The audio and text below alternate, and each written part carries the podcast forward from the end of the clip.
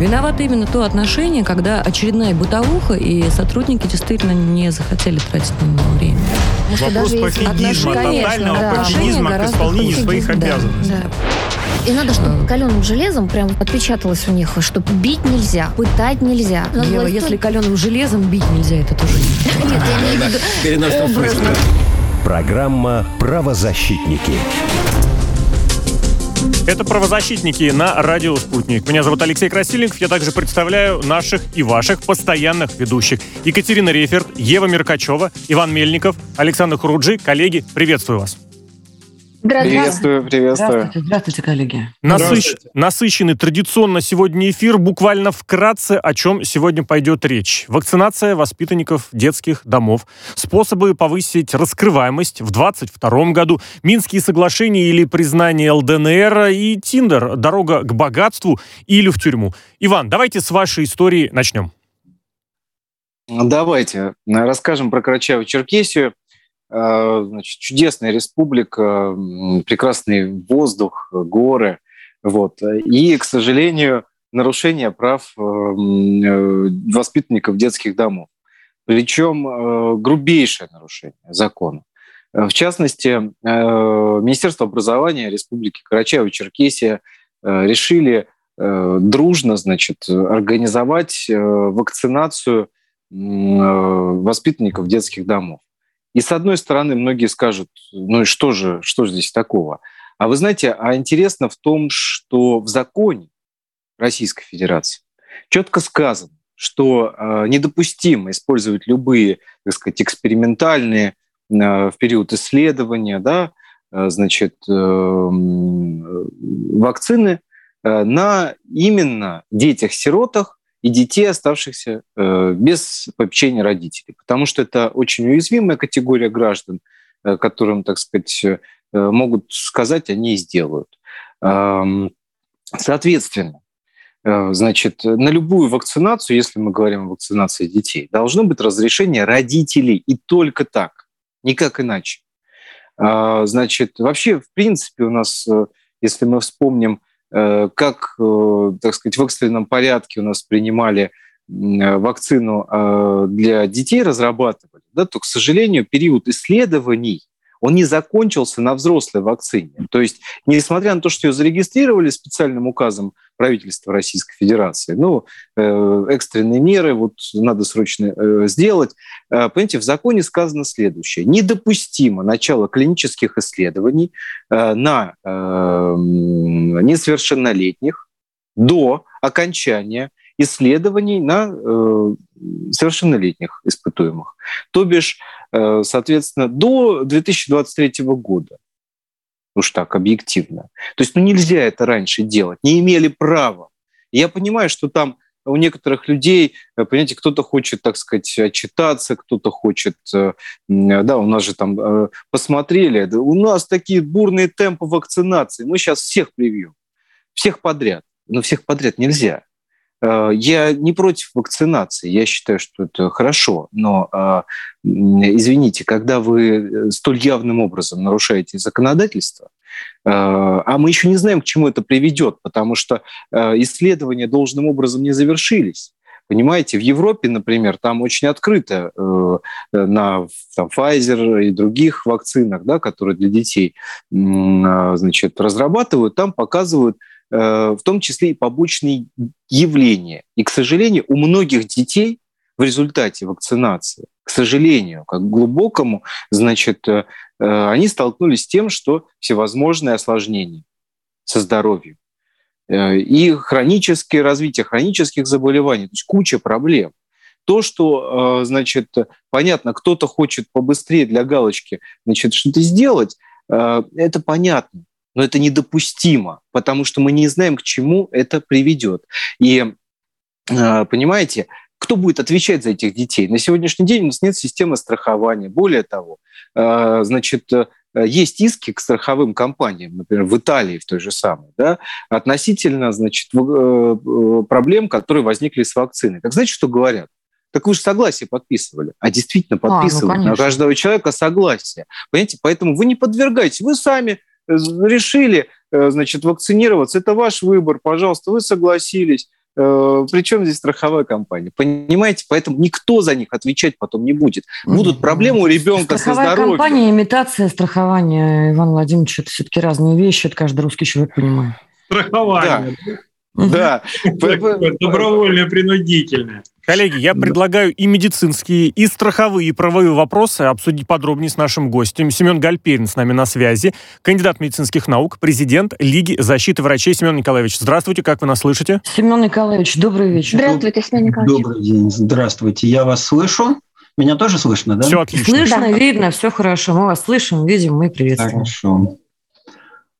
А, Понимаете, ситуация вообще, конечно, неординарная.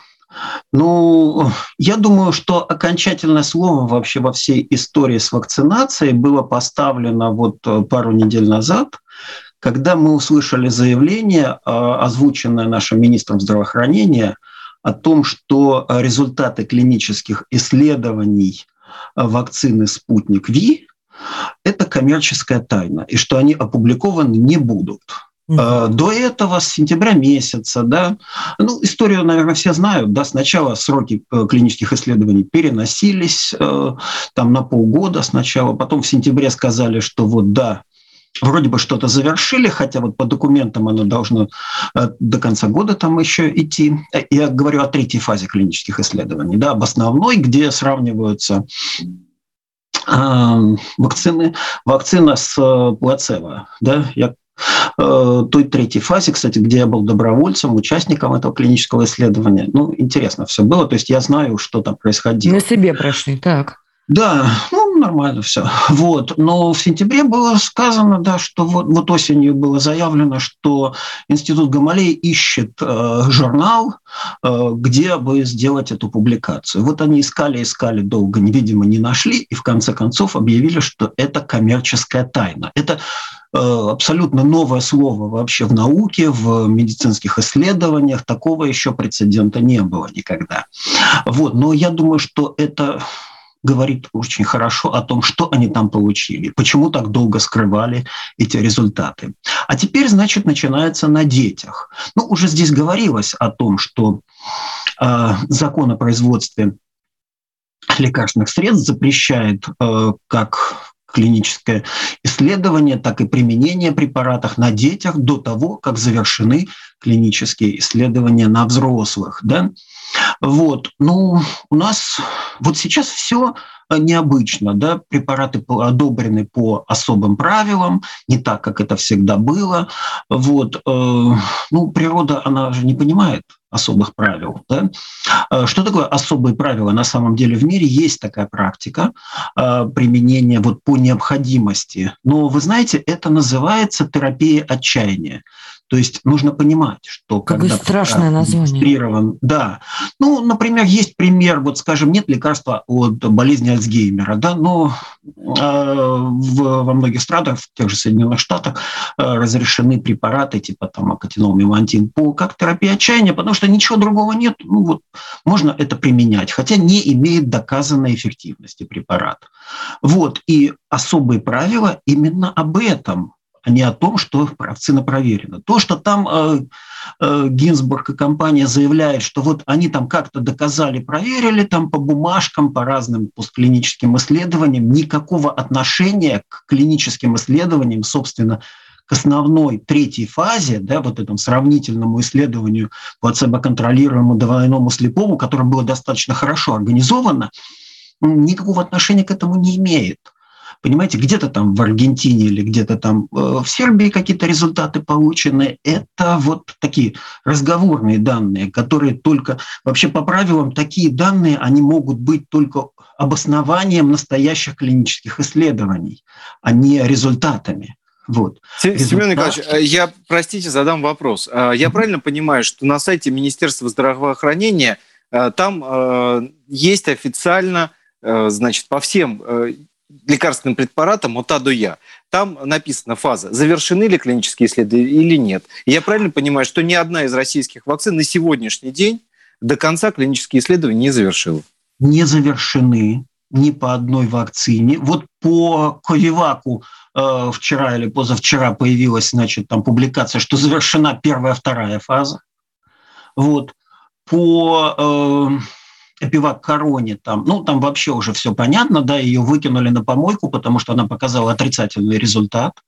Вот, э, тоже, но окончательных исследований не было опубликовано. Значит, по э, спутнику ВИ клинические исследования должны были завершиться весной прошлой, потом их продлили на полгода, официально сказали, что объединили с третьей и четвертой фазой, а четвертая фаза заканчивается э, только в конце этого, начале следующего года. Вот, то есть не завершенных клинических исследований нет. Ну, вообще завершенные клинические исследования – это когда опубликованы результаты. То есть результаты не опубликованы, значит, исследование не завершено. Но более того, я вам скажу, это не только к российским вакцинам относится, это относится ко всем вакцинам. Ни по одной вакцине от коронавируса в мире на сегодняшний день нету окончательной публикации по результатам третьей фазы. В, по Модерне было, была действительно статья в New England Medical Journal, которая говорила о том, что... искренне прошу прощения, у нас времени, к сожалению, не так много. Можно вас спросить комментарий по поводу именно этой ситуации, о том, воспитанники детских домов, чисто технически да. разрешение детей родителей... привиты, да. кто-то это решение коллеги принял. Это, да? Меня здесь, это, конечно, волнует, что теперь будет-то с ними. Ну, вообще-то это криминал это прямое нарушение закона, и если бы у нас э, этим действительно заинтересовались правоохранительные органы, то кто-то должен бы был э, попасть под суд. Но пока Но мы гер- нас, героев страны не знаем. Ну, у нас этим никто не займется, потому что вот, ну, все это деньги. Больше ни о чем. Это, деньги и детские жизни. Вот так звучит страшно сегодня. Детские жизни наша детдомовцев, которые, в принципе, стране. не могут самостоятельно защитить свои да. права. Вот, а я со своей стороны направил обращение и генеральному прокурору Российской Федерации, и направил обращение представителю Следственного комитета России Александру Ивановичу Бастрыкину. Я очень надеюсь, э, это в публичном пространстве, вы можете найти эту информацию, э, значит, э, я очень надеюсь на то, что все-таки этим займутся. Знаете, какие бы ни были деньги, какие бы ни были заслуги и так далее, но, наверное, все-таки надо о детях иногда задумываться, потому что это наше с вами будущее. И очень надеюсь на то, что все-таки есть порядочные у нас офицеры, они этим вопросом точно займутся, проведут э, беспристрастную все-таки проверку, насколько это было законное решение.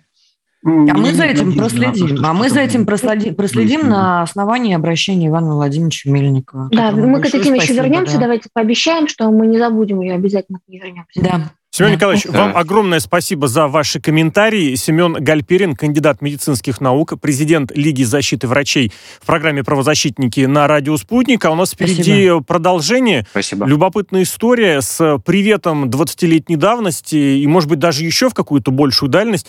Э, побеседуем о том, насколько, как и чем сегодня следователи могут повышать раскрываемость или нет. Ева, прошу вас. Да, на самом деле, наверное, еще даже год или два назад э, стало понятно, что большинство дел, которые попадают в наши суды, это дела старые, дела давно минувших лет. Непонятно было, почему они лежали, лежали на пыльных полках. Потом вдруг следователь решил их поднять и, в общем, довести до конца. При этом прокуратура утвердила обвинительное заключение, и дело попало в суд. И на поверку мы стали разбираться, что произошло, что вообще случилось. Оказалось, что, например, лет лет 15-20 назад а, оказалось, что лет 15-20 назад стандарты доказывания были достаточно высокими.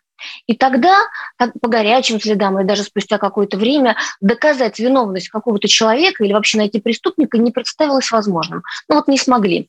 А сейчас стандарты доказывания снизились, потому что качество работы следователя э, тоже резко упало. По многим причинам, мы про это говорили неоднократно на нашей передаче, приводили примеры жуткие. Но так вот, то есть э, те дела, которые не проходили еще 15 лет назад в суд, их не утверждала прокуратура, и либо же сами судьи возвращали. Вот теперь эти дела все подняли с пыльных полок, как я уже сказала, и спокойно отправляют в суд. Думаю, что вот сейчас вот с этими с пониженными Ева Михайловна, но мы же знаем, что если, если звезды зажигаются, тем более 15-20-летней давности, это всегда кому-то нужно. Это кому-то нужно. На самом а деле, как мы, как мы понимаем, новое руководство, в том числе прокуратуры, хотят показать, что прежнее работало неэффективно. И что вот э, те дела, которые раньше не могли расследовать, сейчас это возможно. И стоило бы аплодировать такой, такой, такому рвению. И хорошо, когда преступление, особенно которое не имеет сроков давности, такие есть, когда оно будет доведено до конца, и преступник все-таки будет наказан. Но на фоне этого появляются поистине фантастические истории.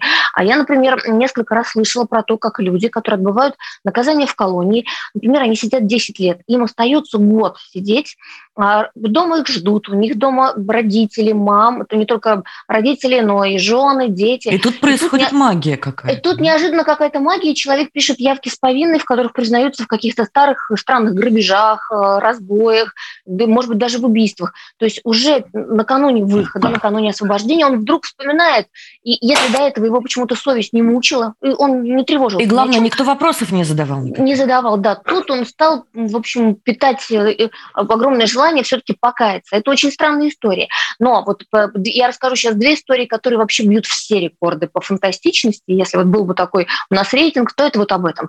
Итак, история первая. 18 а, лет назад была убита женщина. А к ней приходил домой сантехник, а, он постучался, никого не было, он оставил записочку, что я пришел по вызову, вас не было, вызовите снова. Я оставил свой мобильный телефон, фамилию и мобильный телефон и ушел. А, эту женщину, как оказалось, убили. И когда пришла, пришла следственная группа, стали смотреть, нашли эту записочку, а, сообразили, что был сантехник, его вызвали, он пришел, рассказал, что ничего странного не заметил в подъезде. Ну, в общем, никакой из него свидетель, вообще непонятно. Но в материалах было, он проходил, что его опросили. Опросили его, а под подозрение он попал потом уже спустя год весьма условно, потому что изначально под подозрением были гастробайтеры, которые чинили этой женщине забор, а был ее племянник наркоман и так далее. Ну, через год у них ничего не срасталось, потому что гастробайтеры уехали, а с племянником тоже какая-то коллизия. Они на всякий случай решили этого парня, а, в общем, немножко поспрашивать, но ничего у них не получилось. Итак, что произошло дальше? А, этот к парню, к этому, точнее, к его маме, пришел недавно следователь и говорит, слушайте, где ваш сын? Оказалось, что его, к сожалению, к глубокому сожалению, его убили. Это была история с пьяной, а, такая с пьяной потасовкой. Не он был пьяный, он заступался за девушку больную эпилепсией. Но были другие люди, другие парни, которых он никогда раньше не знал, они не друзья, они не общались, и они его убили. Они получили свое наказание, свой срок и так далее. Так вот, когда пришел э, вот этот следователь и спросил у, у мамы, где ее сын, она сказала, его убили. Следователь поинтересовался, кто убил, где эти люди. А, так вот, он нашел этих людей, и эти люди неожиданно написали удивительные вещи. Они сказали, что якобы перед смертью он им признался в убийстве вот той женщины. И теперь э, происходит суд над этим сантехником, а где главные свидетели... То есть сантехника убитого судят посмертно. И причем главные Со слов двух человек, двое, которые его убили, Двое правильно? его убийц, да, двое его убийц. Фантастика. Фантастическая история, да, и мы сейчас попросим по, по ней э, к нам подключиться э, адвокат, юрист, который вот с самого начала говорил, что это просто что-то невозможно. Подключимся, он сейчас с нами. Виталий Буркин с нами на связи. Виталий, здравствуйте, слышите вы нас? Виталий, добрый вечер. Да-да, добрый вечер. Рада вас видеть, слышать. Добрый вечер. Расскажите, пожалуйста, как, это, как, как, как, как это вообще? Виталий, расскажите, что это, как это вообще как такое может быть? А, ну, может быть, мы зря удивляемся, может быть, это как-то, ну, это нормальная практика, что убийцы дают показания а, против того, кто нет, я как человек под... православный, конечно, верю в суд после смерти, но я как-то по-другому представляю. Это... Не от следствия российского. Суд после смерти по уголовно-процессуальному закону возможен, если родственники а, не согласны с тем, а, что уголовное дело прекращается в отношении лица в связи с его смертью, то тогда дело направляется в суд.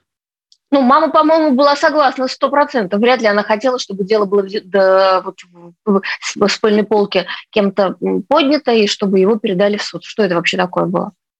Нет, зачем? Мать его как раз-то теперь и настояла на том, что если возобновили преследование, то дело направлено в суд. Дело в том, что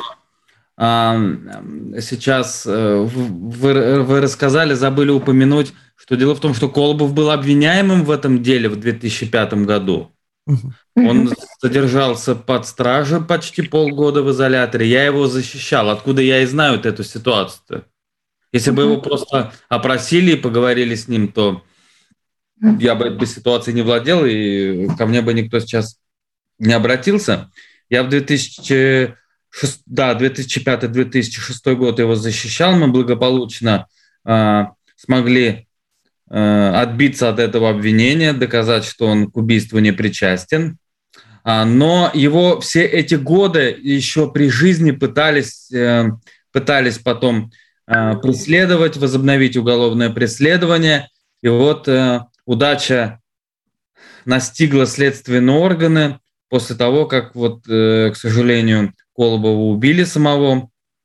А, и сейчас, э, вот сейчас, ну, то есть убили-то его уже прилично, 9 лет назад, а сейчас почему-то следственный орган решил все-таки, ну, если по, по-простецки, повесить убийство на него. Но дело в том, что... Мы придумали для этого хорошую формулировку, очень корректно, очень даже эфирную. Это называется «снизили стандарты доказывания». Вот.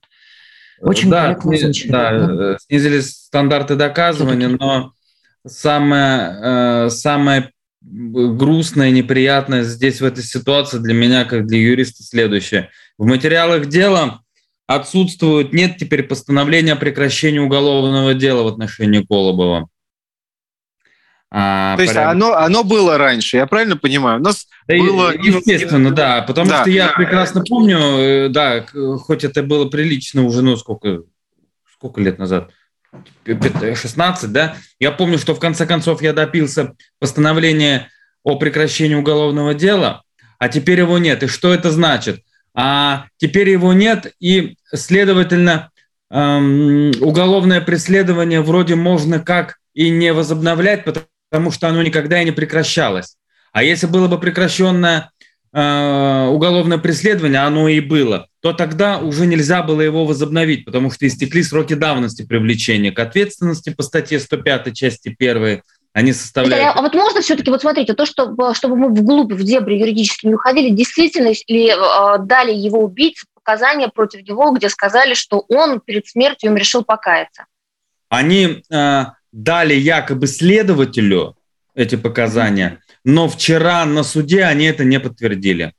Вчера О, было то есть уже новый поворот у нас уже вчера. Еще произошел. более мистический, то есть еще показания свидетелей куда-то делись непонятно куда. Потрясающая, конечно, история. Ну, то есть понятно, когда мы говорим об истории, которая произошла там больше десяти лет назад, ее в принципе сложно анализировать. Да? И здесь большой вопрос, а стоит ли вообще вот такие вещи, а, в общем-то, да. Да, Виталий, спасибо. А я бы еще хотела еще одну историю рассказать. Она произошла уже в, в другом спасибо, регионе. Виталий. Да, спасибо, Виталий, спасибо. Да. А, история спасибо. Э, еще более мистическая, потому что там речь идет об убийстве тоже старом, но э, вот сейчас э, не просто даже задержали, арестовали, но уже даже осудили человека э, на основании того, что у жертвы под ногтями выделили запах, и этот запах якобы учуяли собаки, и они определили, что он принадлежит именно этому мужчине. Ева Михайловна, уточняющий вопрос. Спустя 20 лет?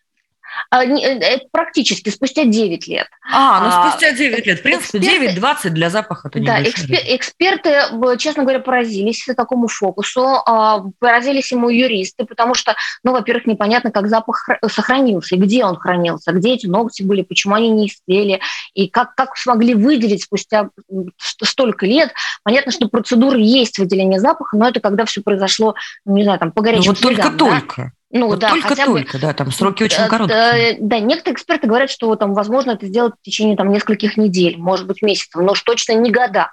А, и непонятно, как эти собаки, их там было пять собак, которые участвовали в эксперименте, часть из собак якобы взяли след, ну грубо говоря, это там по-другому все у них называется, а, вот и часть собак сомневались и все-таки пришли к выводу, что этот запах принадлежит именно ему, что что просто потрясающе и фантастически. Почему? Потому что на самом деле такое новое а, веяние да, в криминалистике, оно на самом деле может иметь страшную обратную сторону.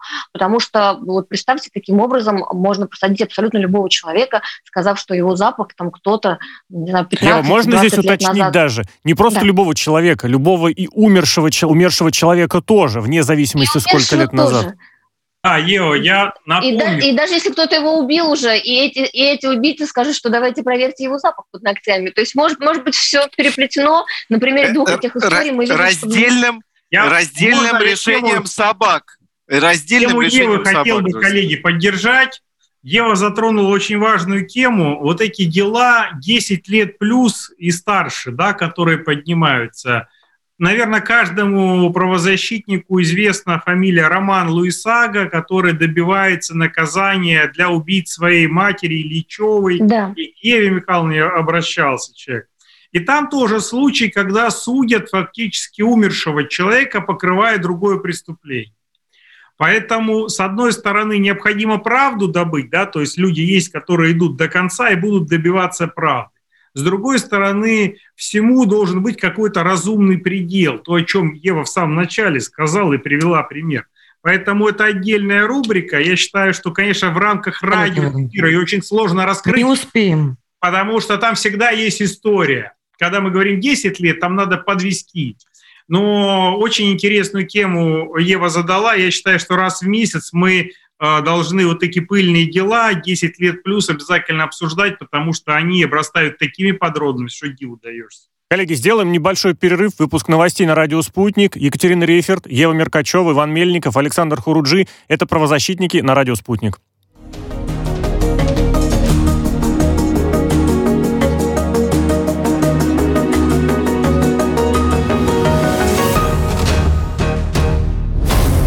Правозащитники.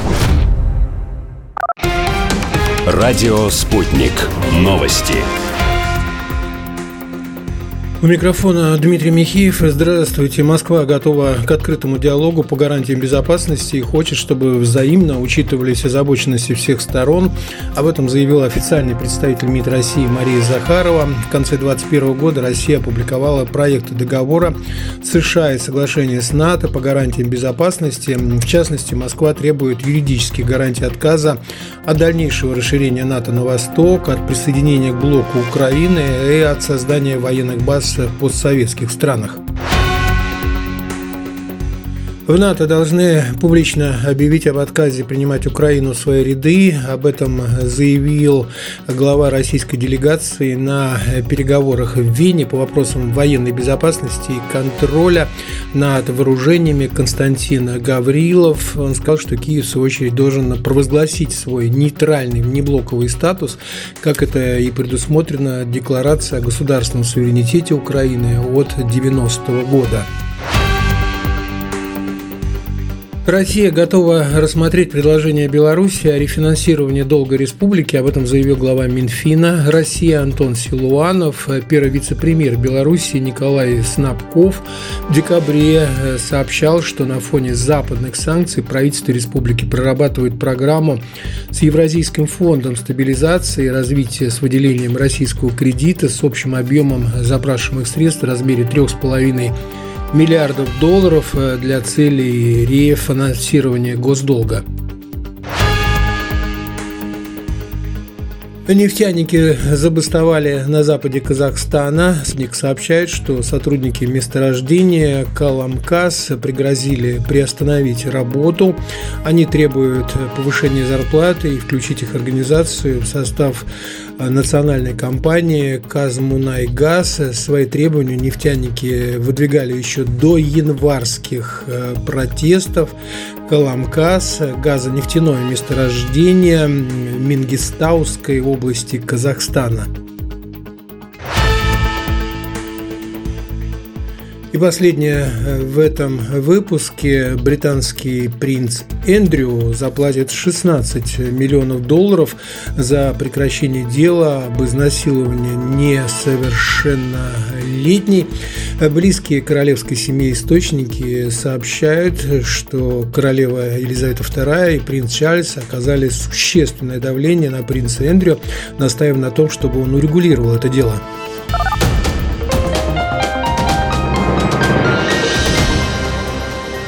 Следующий выпуск на «Спутнике» через полчаса.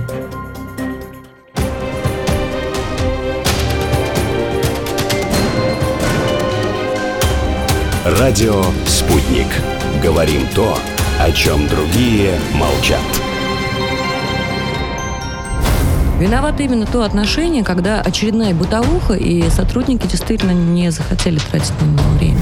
Вопрос пофигизма, тотального да, пофигизма к исполнению своих да, обязанностей. Да. И надо, чтобы каленым железом прям отпечаталось у них, что бить нельзя, пытать нельзя. Надо Ева, если каленым железом бить нельзя, это тоже Нет, я имею в виду Программа «Правозащитники». Это правозащитники на радио «Спутник». Алексей Красильников зовут меня. Представлю наших постоянных ведущих. Екатерина Реферт, Ева Меркачева, Иван Мельников, Александр Хуруджи. Ожидаем всех, коллеги. Приветствую вас еще раз. Всем привет. А, так, Здравствуйте. Нас... Здравствуйте. Добрый вечер. У нас Снова. впереди любопытная история, которая, казалось бы, должна развести вот как-то по сторонам или-или.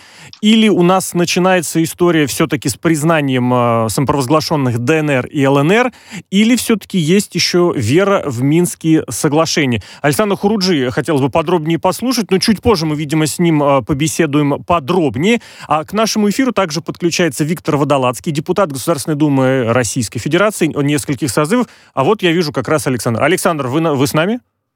Да, я Отлично, с вами. слушаем коллеги. вас. Да, э, коллеги, меня вообще ситуация это немножко озадачила. То есть это мы сейчас говорим о ДНР и ЛНР, да, а, в которой э, фактически это э, две республики, где люди живут с непонятным статусом. То есть они толком не вылететь никуда не могут, не поехать к родственникам, не пересечь толком нормально границу. Вот они живут в таком режиме, э, извиняюсь, уже много лет. И вот э, одна из фракций э, КПРФ предлагает, так сказать, поставить вопрос о том, чтобы их там признать и так далее. Соответственно, э, они же вроде как оппозиционные, сразу же э, возникает вопрос, что другая фракция должна, еще другая говорит. Рождается эксклюзивная, на мой взгляд, э, история для э, Государственной Думы, которую мы ранее не встречали. Фактически речь идет о рейтинговом голосовании. И дальше депутаты должны решить, собственно, а как же нам поступить? Либо самим решение принимать и сразу же направить президенту, или отправить это сначала МИД, чтобы посмотрел, в общем-то, и сказал, как это вообще укладывается в Минские соглашения. Но опережая события, скажу, что все происходит быстро, поскольку ситуация накаленная. Президент сразу же на пресс-конференции дает четко свою позицию, что первичные Минские соглашения и до тех пор, пока потенциал Минских соглашений не будет исчерпан, говорить об этом преждевременно. И вот сегодня происходит голосование – которое я предлагаю и позицию обсудить с одним из авторов инициативы. Вот. И сегодня у нас должен быть, насколько я помню, на связи сразу два депутата Государственной Думы и, в частности, э, Виктор Петрович Водолацкий. Виктор Петрович, Виктора Петровича мы видим, Представил вас как да, раз Виктор полностью Виктор, ваши регалии. Виктор, Виктор Петрович мой земляк с Ростова-на-Дону, поэтому я рад очень его приветствовать. Он настоящий донской казак. Здравствуйте. Здравствуйте, Виктор Петрович. Доброго здоровья всем. Ну что, можно представлять? Можно Нет. представлять, все мы поздороваемся. Э, Виктор Петрович, представил вас ваши регалии уже да. чуть ранее. Вот, да. увы, так получился сразу. Депутат Государственной Думы Российской Федерации. Вот эта ситуация. Насколько вообще да, в государстве... Насколько вообще в Государственной Думе было какое-то, я вот даже не знаю, как сказать, единение, не единство, потому что Александр очень метко подметил, что это вроде с одной стороны оппозиционная фраг, партия, есть другие мнения, появилась сразу альтернативная идея. Насколько вообще как-то, от, от, в какой атмосфере произошло голосование? Виктор Петрович.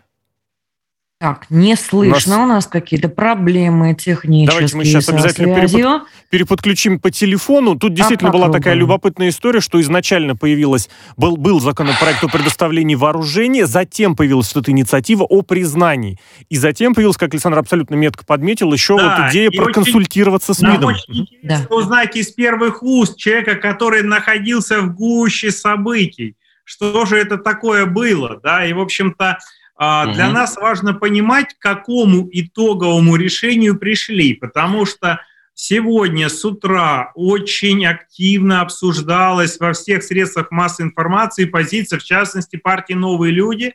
И, насколько я знаю, у нас должен быть еще на связи депутат от партии «Новые люди» Антон Ткачев. Александр, который чуть позже Антон Ткачев появится, зато Виктор Водолазский с нами на телефонной связи. Виктор Петрович, как вы нас слышите? Отлично. Отлично. Хорошо. Александр, прошу вас. Виктор Петрович, приветствую еще раз вас, своего земляка с Ростовской области. Скажите, пожалуйста, про атмосферу, которая была сегодня в Госдуме на обсуждении вопроса по ДНР и ЛНР, и самое главное, итоговом решении, которое принято сегодня. Э, итоговое решение, Саша, было принято вчера. Э, вчера, и большинство депутатов Государственной Думы, 90%, э, проголосовала за обращение к президенту Российской Федерации о признании Луганских и Донецких народных республик. А, мы все прекрасно понимаем а, о том, какая обстановка сегодня происходит на Донбассе, о том, что там ежедневно и ежечасно э, случаются выстрелы, убийства мирного населения. Я там бываю, насколько ты знаешь, каждый месяц, э, а то и чаще. Бываю во всех городах, при фронтовой зоне. Я вижу боль и страдания людей уже 8 лет. И, конечно, мы должны э, максимально Россия защитить своих граждан. Там на сегодняшний день 775 э, тысяч э, граждан Российской Федерации проживает, э, и несколько сот тысяч уже оформили заявление на вступление в гражданство Российской Федерации. Общее количество наших соотечественников там 3 миллиона 600 тысяч. Естественно, это русский мир, это наши люди. И э, при принятии решения, независимо от партийной принадлежности, э, все партии, кроме одной, проголосовали за то, чтобы э, юридически было оформлено признание ЛНР и ДНР и прекратилось убийство мирного населения, гражданская война на территории Донбасса. Виктор Петрович, а скажите, а нельзя было э, самостоятельно Государственной Думы без обращения президенту, ну, просто соответствующий законопроект подготовить, направить его, как это обычно происходит, э, признание, и, соответственно, президент его уже визирует. Э, почему процедура сильно очень изменилась? Э, не было уверенности, были какие-то опасения? Э, опасений не было, потому что вместе со своим э, коллегой по Государственной Думе, по комитету по делам СНГ и евразийской интеграции, который представляет коммунистов и докладывал э, этот проект Тайсаевым, Казбеком Куцуковичем. Э, мы с ним, ну, наверное, раз сто уже были на Донбассе вместе в разных ситуациях. Э, мы, естественно, прорабатывали этот вопрос со своими коллегами. Э, с Олегом Ниловым, э, с «Справедливой России», э, с другими, э, с ЛДПР. Э, и все они за то, чтобы э, было признание этих э, республик. И, естественно, вот. А, у нас существует, существует порядок. Э, у нас эти все процедуры должен носить президент Российской Федерации. Как это было по Южной Осетии, как было по Абхазии. Э, поэтому... Так он вносит это обратно в Государственную Думу по факту. То есть это, по большому счету, просто решили у президента прежде, ну, так сказать, получить обратную связь, прежде чем это сделать. Я правильно понимаю? Э, нет, мы просто президенту Российской Федерации э, дали право сейчас э, использовать решение Государственной Думы. 351 человек. Мы голосовали не сами от себя, мы голосовали от своих избирателей, которые постоянно нам задают вопросы, когда это будет признание. И президент Российской Федерации сегодня в той ситуации, которая складывается вокруг Донбасса, когда Э, несколько э, тысяч, десятки тысяч э, на той стороне собрано бандитов, националистов, фашистов из правого сектора, плюс ЧВК, плюс огромное количество ракет, бомб, на, которые должны, по идее, западных кукловодов направлены быть на убийство наших граждан на территории Донбасса. Поэтому президент, если том... Ну и наших, и своих граждан, там и граждан да. Украины. Ну вообще, в общем-то, невинных все, граждан, да, убийство людей, да, это, конечно, не, страшно. Виктор Петрович, у меня к вам вопрос еще один. А, во-первых, а, какое итоговое решение и когда вы ожидаете, и остановит ли это кровопролитие? Насколько я знаю, вы там бываете часто, и вы не понаслышке знаете, сколько ежемесячно там гибнет людей. Во-первых, хотелось бы цифры эти услышать, потому что мы понимаем, что эти люди бесправны, и они порой без выбора, у них нету ни денег порой, чтобы как-то переехать, ни документов, чтобы начать новую жизнь. И вот сейчас э, Россия открыла возможности, чтобы, ну, там, несколько лет назад, чтобы получать паспорта, хоть как-то люди начали выезжать, работу искать. И вот когда этот а, правовой а, вот непонятный статус завершится, когда все это завершится, на ваш взгляд, каким-то юридически значимым фактом для людей, которые в таком долгом ожидании находятся?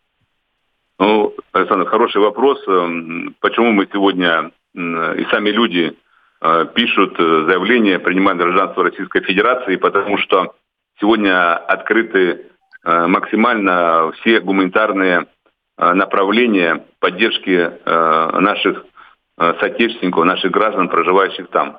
Сегодня гражданин России, проживающий на Донбассе, через госуслуги получает, начинает получать те преференции, которые получаем мы с вами, не в полном объеме, но уже начинает получать. Это и выплаты, и пенсии, и э, по уходу за ребенком. Многие-многие вопросы сегодня уже открываются через э, сайт э, госуслуги. Э, второе, по пересечению границы.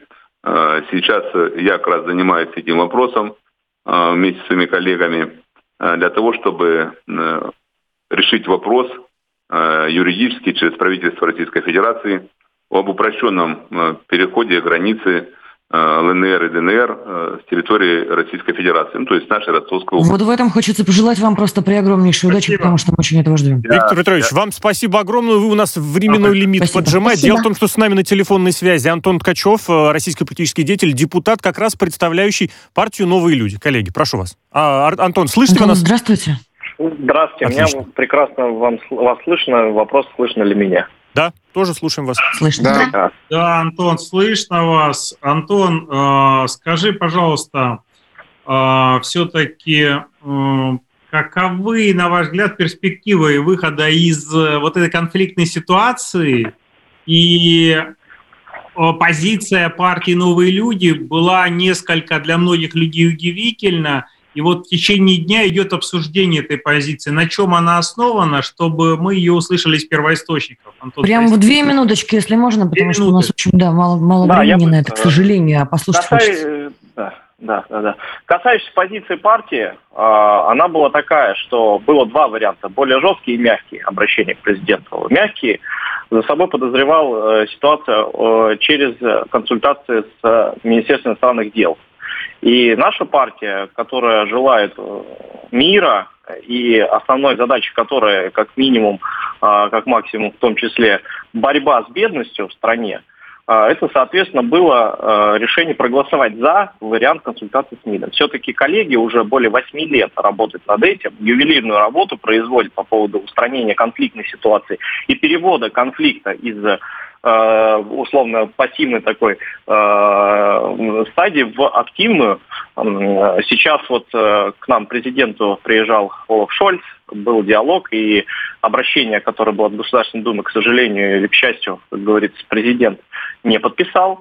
Но это тоже говорит о том, что есть условный козырь, который Шольцу показали, о том, что ну вот меня Дума просит, надо с этим что-то делать. Раз. Второе, а, на встрече Олафа Шольца и господина Зеленского был диалог о том, что, в принципе, согласно единственного документа, я напомню, на сегодняшний день в рамках этого конфликта, где Россия не является стороной конфликта, а, Минских соглашений, было сказано о том, что в принципе, и Зеленский не отреагировал, как обычно, он кривляет, либо отнекивается от ситуации, готовы признать статус Донбасса и Луганска э, и Донецкой народных республик в качестве а, специальных субъектов. Вот. Второй вопрос. Если бы э, это обращение пошло по жесткой силе, мы бы его поддержали, мы говорим о том, что это история с некой такой радикализацией ситуации, когда мы даем условно там такой меч, которым нужно вот сейчас рубить и как бы принимать. Но а, если бы мы это приняли, это некая красная линия для президента в том числе а, с точки зрения нарушения Минских соглашений. Антон, я правильно так. понял, что э, вот из того, что вы сказали, я правильно понял, э, что в принципе э, идею поддерживает фракция. Да. Вопрос в том, как. То есть вы считаете, что надо да. идти через МИД, сначала МИД должен проверить соответствие Минским соглашениям, а после этого принимать. Вот этот, в этом мягкость варианта, правильно я понял? Конечно, извините, Дума, когда принимает законы, она проводит консультационные встречи с исполнительными органами власти, которые реализуют эти законы на территории Российской Федерации. И в случае возникновения войны, коллеги некоторые оперируют тем, что люди их просят, а, я бы все-таки провел бы референдум, социологический опрос о том, насколько реальная картина того, что люди готовы сейчас Э, радикализовать эту историю. Мы ни в коем случае не говорим, что ДНР, ЛНР нужно бросать, и там наши соотечественники, там наши э, граждане, которых нужно поддерживать, и задача правительства защищать гражданина Российской Федерации вне зависимости от того, находится он на своей территории или за рубежом. Но мы и мы помогаем э, ЛДНР э, и гуманитарными миссиями, и экономическими историями, мы им дали возможность участвовать в госзакупках. И вот это и есть мягкая сила а, с точки зрения понимания, и мы показываем пример коллегам. Но сейчас мы, получается, на агрессию готовы ответить агрессией. Нет, наш президент мудрый, и он понимает, что сейчас не время, когда вот уже та стадия, возможных уже договоренностей, когда уже за ответственность за это взяли европейские лидеры. Поэтому Антон, я, считаю, я прошу прощения, у нас просто время совсем поджимает. Антон, Вам спасибо, спасибо огромное, что прояснили позицию спасибо фракции, огромное, да. тех депутатов, которые проголосовали против законопроекта. Это был Антон Ткачев, депутат от партии «Новые люди». У нас спасибо. есть еще одна история, которая весьма любопытные моменты в себе объединяет. Екатерина, прошу вас. Ну что, я вам хотела сказать, что сегодня у меня была немножко другая тема. Дело в том, что в Калужской области в а, колонии номер три произошло убийство с пытками, вот совсем происходящим ужасом. И весь день я готовила для вас ее. Я смотрела на фотографии несчастных людей, общалась с родственниками, но с учетом того, что сейчас там идет следствие, это Товарково, называется колония, а, я по просьбе коллег а, попробую рассказать вам о ней следующий следующий раз. Конечно, тема очень тяжелая, и Ева, и Иван, вот мы до эфира общались. Занимаемся, да, мы занимаемся. Безусловно, мы занимаемся, и безусловно, конечно, в любом случае о ней расскажем, потому что, а, потому что мы должны. Сегодня я решила, что раз мы весь день просто вот на таком настроении, в такой вот тяжелой, действительно, тяжелейшей работе, а, это в любом случае для правозащитников, которые имеют сопричастность, тоже выматывает, я вам немножечко вот под конец эфира припасу другую тему она кажется более легкой, более смешной. Про Калугу мы обязательно вам в следующий раз расскажем, правда. Вот. А пока что, а пока что, недавно на Netflix вышел, значит, фильм Фильм про а, некого, мы его в анонсе обозначили, это мифический персонаж, это на самом деле герой фильма, Саймон Леваева. Саймон Леваев по сюжету, выдающий себя за сына миллиардера, обеспеченного наследством и имеющего нескончаемые сбережения, знакомится с девушками в приложении для знакомства Тиндер. Все было бы смешно и мило, но нет не смешно и мило, потому что история реальная. У Саймона Леваева есть прототип. А, зовут его Шимон Игуда Хают. Это израильский мошенник. И он осужден за кражу, подлог и мошенничество. По данным на, значит, прессы, только за период с 17 по 19 год он, используя схему Понца, выманил жертв по всему европейскому континенту примерно 10 миллионов долларов. Мы тут сообществом недавно поднимали вопрос о верификации соцсетей если честно, достаточно большой, обширный. И на меня, как на правозащитника, естественно, сразу там с кулаками а, вот такие вот настроенные полежать на шпалах граждане напали, мол, как вы, правозащитник, имеете вообще совесть и право тут нам ограничения выстраивать? На что я ответила, что право же оно не в одну сторону, неудобно толкуется, правда? Вот, например, если есть неверифицированный аферист, как вот этот, это в ваших интересах, а нерегламентированное право и нерегламентированное свободная территория интернета. Это полный хаос, беспорядок, анархия и площадка для разных всяких негодяев. Мы сегодня обсуждаем вот такие вот случаи, собственно, самого вот этого Саймона Шимона. Он тут, кстати, собрался книгу писать и в кино сниматься, поэтому сейчас будет пестовать изо всех сил а, всеми возможными. Выйдет и заработает еще больше. Негодяйство да. А известно, сколько, коллеги, сколько, сколько таких потерпевших русских женщин и менее да. известных Саймонов есть. И вот это вот как раз-таки нам расскажет Эдуард Демидов. Эдуард Демидов не только адвокат, но и, между прочим, популярный а, блогер. Можно посмотреть его в Инстаграм, у него действительно классный. Вот. И а, если он с нами, я бы, конечно, попросила его присоединиться, потому что он как раз нам расскажет и про таких вот Саймонов, и про то, как в общем-то, несчастным людям, а, которые попадают в такие ситуации дезинформации, которых дезинформируют, кстати, в первую очередь, через приложения, через социальные сети, в которые мошенники заходят не по паспорту, нет, а крадутся как служба безопасности Сбербанка. Вот э, Эдуард нам расскажет, что делать э, несчастным этим людям, которые попадают в такие сложные ситуации. Эдуарда, я уже вижу. Эдуард, привет. Здравствуйте, Екатерина. Здравствуйте, уважаемые коллеги. Спасибо за внимание. Я хотел бы как раз-таки сегодня этой темы коснуться. Э, безусловно, как верно Екатерина подметила, и не только в Европе или в Соединенных Штатах Америки, но и в России существуют такие граждане, которые наживаются за счет э, женщин. И хотелось бы начать с юридической точки зрения этого вопроса и объяснить, нашим обозревателям, э, как, собственно говоря, следует квалифицировать действия таких граждан. Да и, в принципе, мошенников, потому что, конечно, я очень надеюсь, что кино про него, про этого персонажа снимать, Эдуард, не будут. Вот, я думаю, вы разделяете мою точку зрения. Вот прям не Но хочу. Если его, если его хотят идеализировать с точки зрения ну, а правильного как? человека, то, конечно же, не следует это делать. Ну, а ну, также может, в принципе, выйти документальное кино, как Э, будут его э, разоблачать? Нет, он сегодня заявил, что у него другие планы. Что вот такое Расследование с Эдуардом Петровым. Он собирается, да, он собирается, значит, рассказывать, как он здорово всех кинул на 10 миллионов долларов. Много, ну, согласен. понятно. И ну, мошенников что таких вот как раз их действительно их много. Их много и в Инстаграме. Мы с ними сталкиваемся не только вот в контексте там, а, обдуривания несчастных всякие. женщин, да.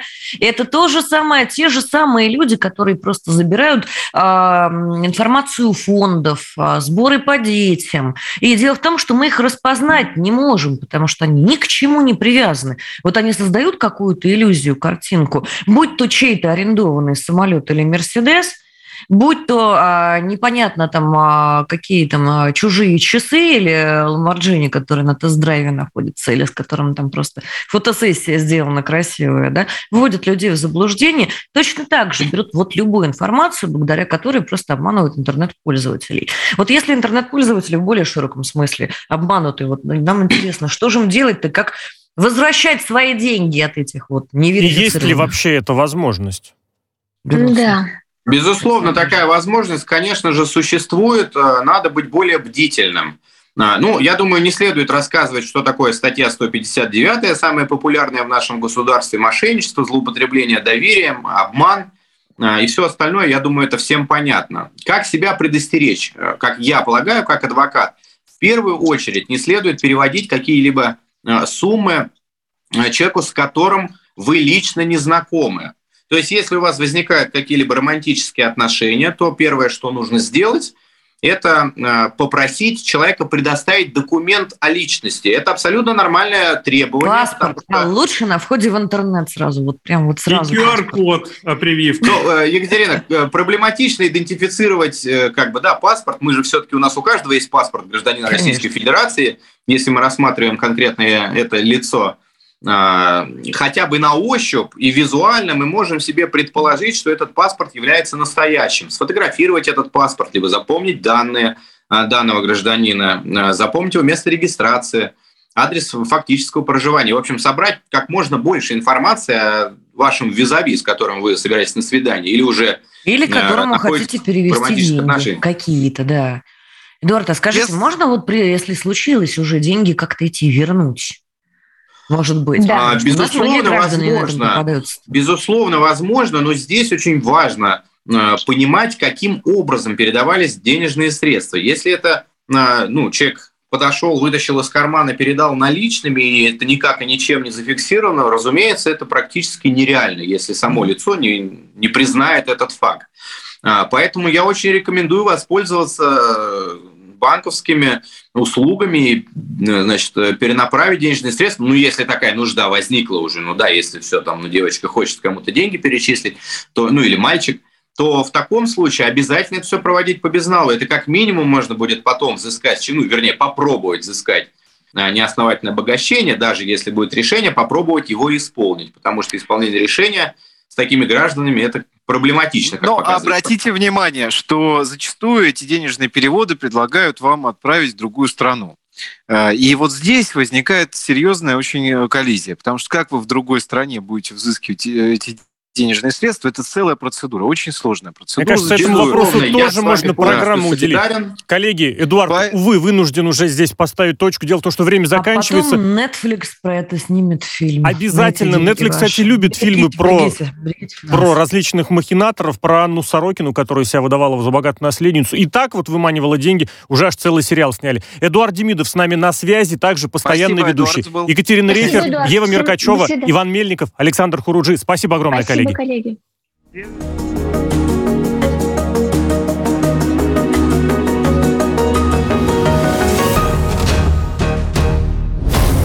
Правозащитники. Радио «Спутник». Новости. У микрофона Дмитрий Михеев. Здравствуйте. Москва готова к открытому диалогу по гарантиям безопасности и хочет, чтобы взаимно учитывались озабоченности всех сторон. Об этом заявила официальный представитель МИД России Мария Захарова. В конце 2021 года Россия опубликовала проект договора США и соглашение с НАТО по гарантиям безопасности. В частности, Москва требует юридических гарантий отказа от дальнейшего расширения НАТО на восток, от присоединения к блоку Украины и от создания военных баз в постсоветских странах. В НАТО должны публично объявить об отказе принимать Украину в свои ряды. Об этом заявил глава российской делегации на переговорах в Вене по вопросам военной безопасности и контроля над вооружениями Константин Гаврилов. Он сказал, что Киев, в свою очередь, должен провозгласить свой нейтральный внеблоковый статус, как это и предусмотрено Декларация о государственном суверенитете Украины от 90 -го года. Россия готова рассмотреть предложение Беларуси о рефинансировании долга республики. Об этом заявил глава Минфина России Антон Силуанов. Первый вице-премьер Беларуси Николай Снабков в декабре э, сообщал, что на фоне западных санкций правительство республики прорабатывает программу с Евразийским фондом стабилизации и развития с выделением российского кредита с общим объемом запрашиваемых средств в размере 3,5 миллиардов долларов э, для целей рефинансирования госдолга. Нефтяники забастовали на западе Казахстана. СНИК сообщает, что сотрудники месторождения Каламкас пригрозили приостановить работу. Они требуют повышения зарплаты и включить их организацию в состав национальной компании «Казмунайгаз». Свои требования нефтяники выдвигали еще до январских э, протестов. Каламкас, газонефтяное месторождение Мингистауской области Казахстана. И последнее э, в этом выпуске. Британский принц Эндрю заплатит 16 миллионов долларов за прекращение дела об изнасиловании несовершеннолетней. Близкие королевской семьи источники сообщают, что королева Елизавета II и принц Чарльз оказали существенное давление на принца Эндрю, настаивая на том, чтобы он урегулировал это дело.